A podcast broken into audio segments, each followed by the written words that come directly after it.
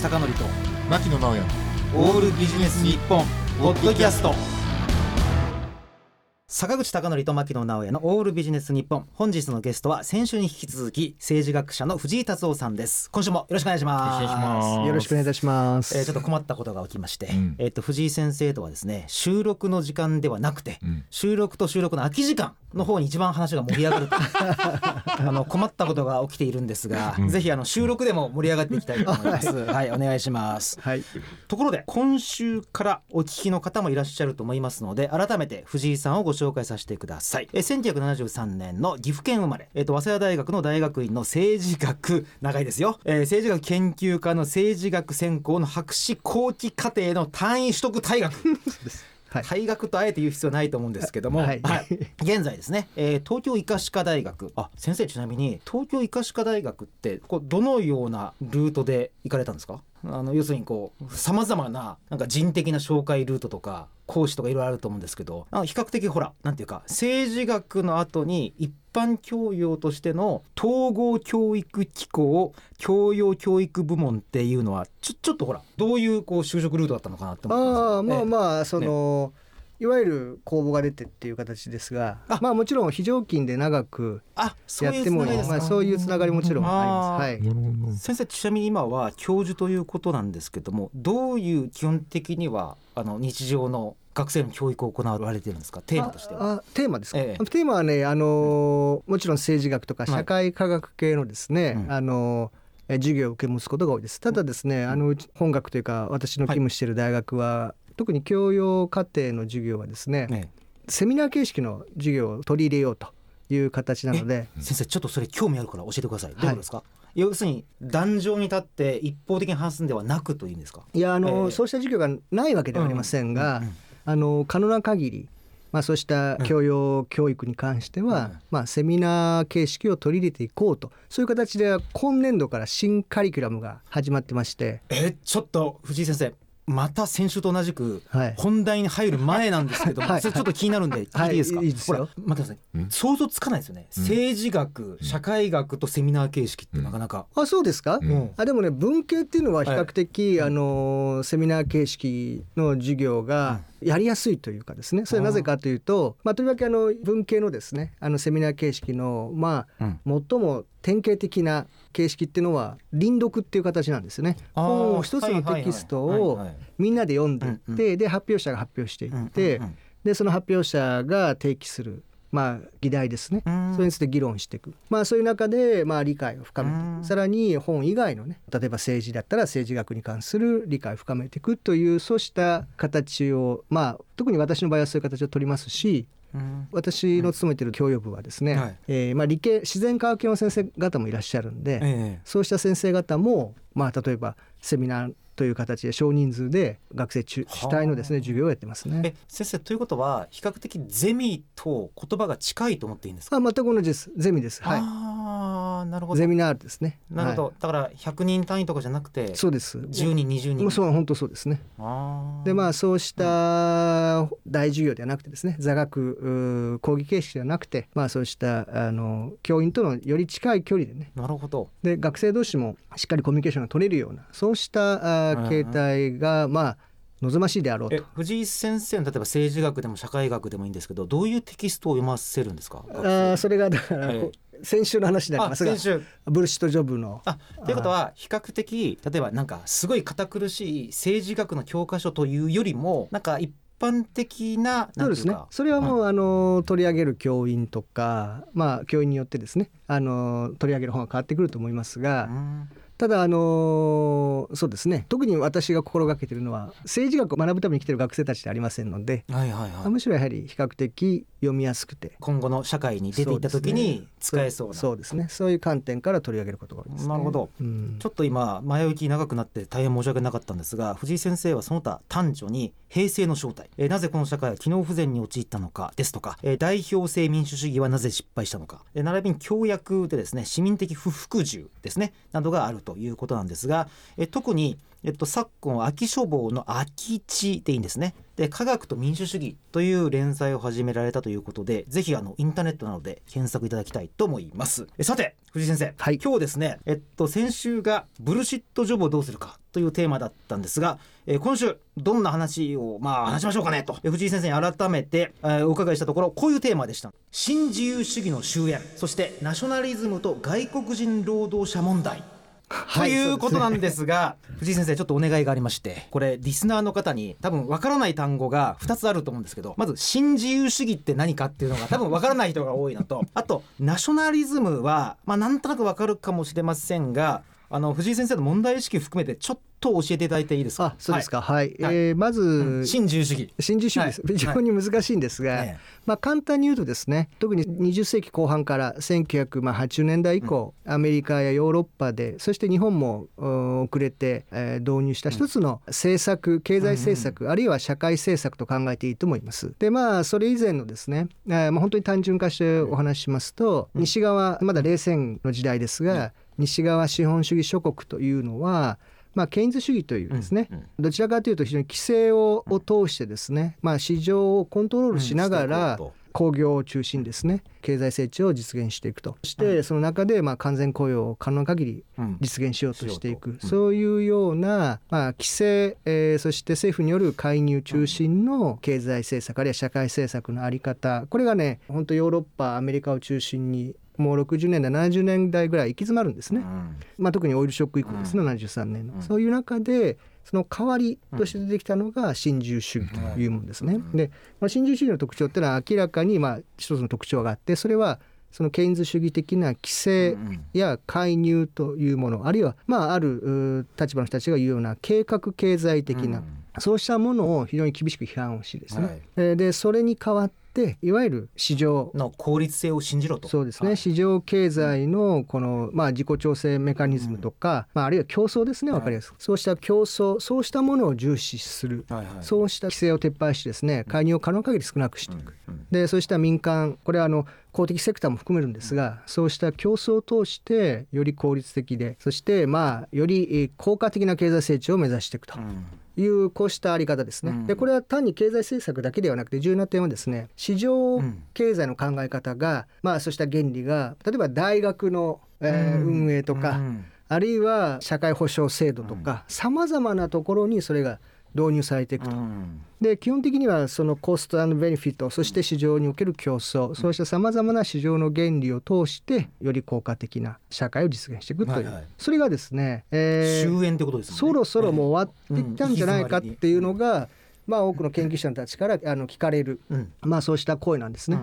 うんで、まあ、とりわけトランプ前大統領、トランプ政権の誕生アメリカではですね。そしてヨーロッパでもそうした流れの中でそうした市場原理中心のそうした社会えーのあり方はまあそろそろ終わりを迎えて新しい時代に入ってきたんじゃないかっていう、うん。そういう見解が多くて、ええ。でまあそこで取り上げたのはじゃあ今後どうすんの？っていう問題を。で大事な点はですね単に経済だけの問題ではないので。うん。国のあり方とかそういうことです。文化そのものを全てを包括です。するってことですね。うん、だから教育のやり方どう考えるかってこともそうだし、あのいわゆるセーフティーネットをどう張り直すかっていうのもそうだし、やっぱりこれ本当に総合的つまり社会をどうすべきか私たちのねうん。そういうビジョンに関わる問題なので、うんまあちょっとねその辺を、えなるほどーそこでナショナリズムとつながりでかつあれですね外国人労働者をどこまでこう受け入れるかとか認めていくかっていう問題もさらにつながっていくそうですね。でこの新自由主義の終焉というか、まあ、終わりですね、うん。とともにやはりナショナリズムが非常に各国で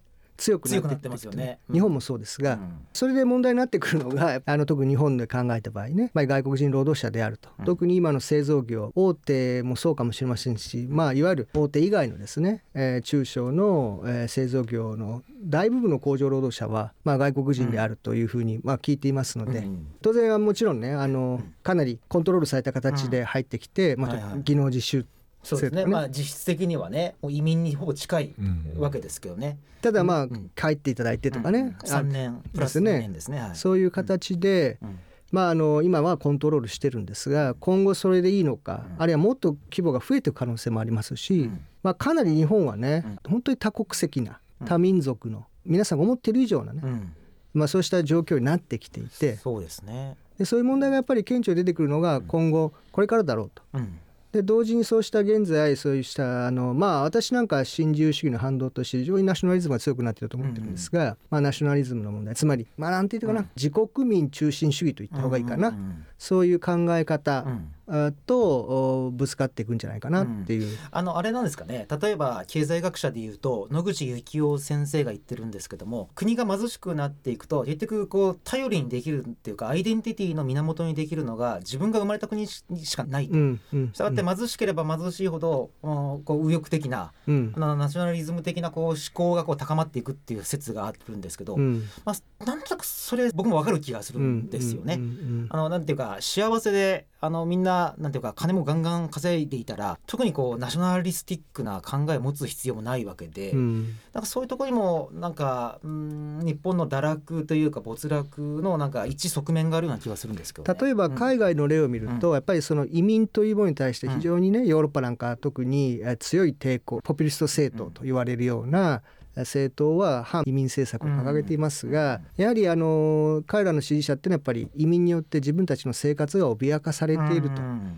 でこの生活を脅かされるというのはさまざまな意味があって、うん。一つはやっぱり経済的な意味で脅かされるという意味もあれば、当然ある職種によっては当然競合する相手になりますからね。でさらにはやはりそうした自分たちがあの育んできたというか、その中で育ってきた文化とか、うん。生活の風習とか慣習こういうものも脅かされているという、でしょうねそうした、ん。ただ大事な点は私はねすもちろんそうした経済的な、まあ、ステータスとかあるいは働き方と、そうしたナショナリズムは関係していると思いますがそれだけではないとうんうん思います。うんつまり先生、はい。その他。その他もちろんそうした裕福な方でも、あるいはそれほど生活に困ってない人でもやはりそうしたナショナリズムを、えー抱いてしまいがちになるとですか、うんと思いますね。うん。先生それはなんとなく社会の雰囲気がそうさせるってことですか？まあもちろんそうです、うん。それもそうだしやはり例えばうん。中国との関係とか、うんね、これ安全保障問題っていうのは、とりわけあのロシアの侵攻以降うん。大きく変わりましたので、例えば日本だと中国との関係、うんうん。そうした安全保障問題において、うん。まあ、基本的には不安というものがねナショナリズムの根底にはあることは間違いないです。はいはい。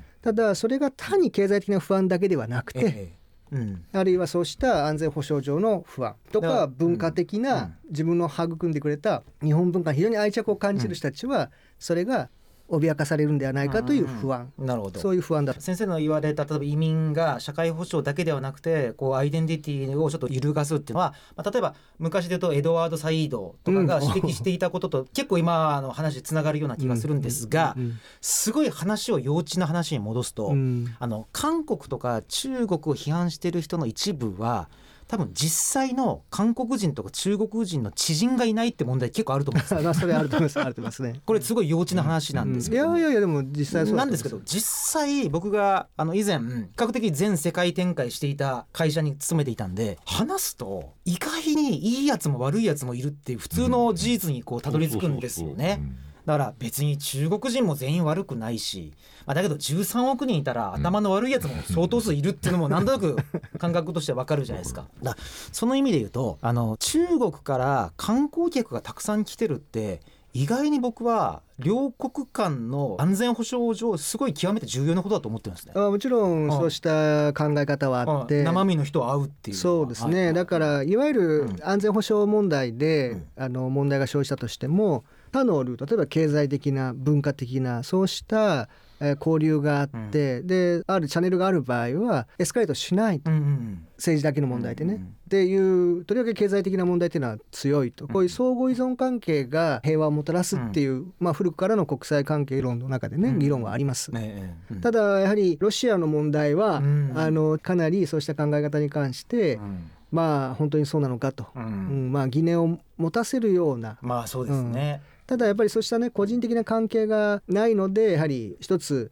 えー中国人なるもの、うん。あるいは、えー韓国人なる朝鮮人なるものっていうものを関連的にねうんうん。抱いてでそれに対して攻撃を加えているという人もいるとは思います確かにね。ですね、うん。だからそこら辺が結構移民とか労働政策でも難しいのが例えばテレビとかで、うん。あのガンガン私は移民賛成ですってちょっと言いづらい雰囲気あると思うんですよ。ああなっていくでしょうねそれはいね。や本当に、うん。いや実はそこあんまりこう思想性がないような感じはするんですけども多分相当視聴者からクレームってくると思うんですだから本来は介護の問題とか建設とか交通の問題を考えると、うん。外国人労働者を入れざるを得ないってなんとなく思うんだけど、うん。それは言いづらいっていうか表明しづらい日本社会はあると思います。それが私は良くないと思ってます、うんうん。つまり実際もう入ってきているわけで、うんでもういろんな日本を見てもですね、そうしたコミュニティ外国人のですねそれはもちろん歴史的にはね、うん。伝統的には朝鮮半島の人たちのあ韓国人や北朝鮮の人たちのコミュニティもあれば、えー中国人のコミュニティもあります。ただかなりも根付いているのでね、あれなんですが、まあ、もっと違う人たちですよ。東南アジアの人たちとか、はいはい。あるいはブラジルの人たちとか、まあ、そういう人たちが本当にもうあまりそれ以外の人たちもねまあ、一つのコミュニティを作り始めているわけですね。でその現実を踏まえた上でどうするか、うん。さらに今うん。ねあの坂口さんおっしゃった通り今後ますます入ってくるだろうと。うん。でそうした中で実際どうするのかっていうのをちゃんと議論をしなきゃいけないわけですね。でこれは LGBT の問題もそうだけど政治家とね当事者たちが話してるだけではやはりどうしてもね支持を得られないあるいは先に進まないそういう問題であって、はい。社会全体である程度の共通の理解を長い時間をかけて議論、まあその間はね、うん。まあ喧嘩みたいなね反対論論者とうん。賛成論者の議論がまああるでしょうが長い時間をかけてやっぱりそうした共通理解を社会をね作っていかなきゃいけない私は思ってて。本当そうですね。先ほど言いましたがやはりまあ不安が根本にありますよね。うんうんうんいわゆる敵対的なまあとりわけあの普通の人たちはねうん。そういう敵意を持つとやっぱり根底には不安があるわけですね。うんでその不安を解消するためにはやはり見通しが必要ですしうんどうなるんですか？うん。今後。ビジョンということですね。そういうことですね。それがやっぱり必要だと思います。うん。